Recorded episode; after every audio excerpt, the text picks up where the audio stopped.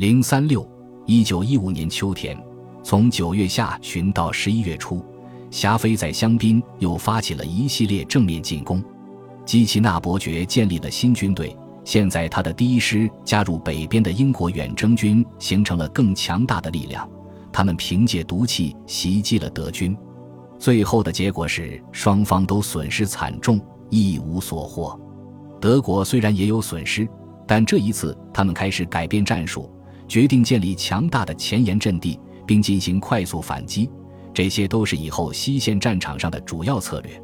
协约国在不断学习中受挫，尽管从表面上看，有人管理他们作战经验丰富的军队，但这些人尚未做好应对各种状况的心理准备。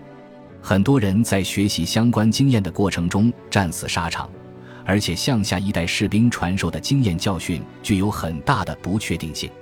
最后，德国为打破大战的僵局贡献了一己之力。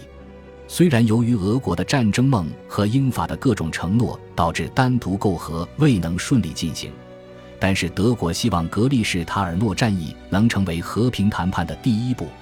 德奥联军继续向俄国进军，到九月末形成了防线。这条防线北起拉脱维亚首都里加，南到切尔诺夫侧。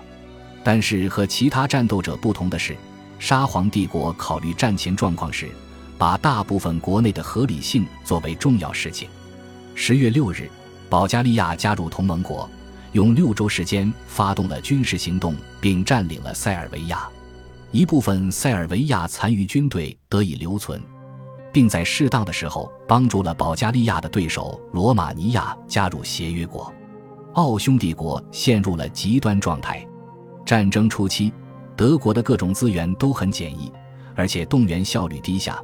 从长远来看，他所做的只不过是维持这种岌岌可危的状态。一年时间转瞬即逝，同盟国似乎正一步步走向自我毁灭，或者至少已经精疲力竭。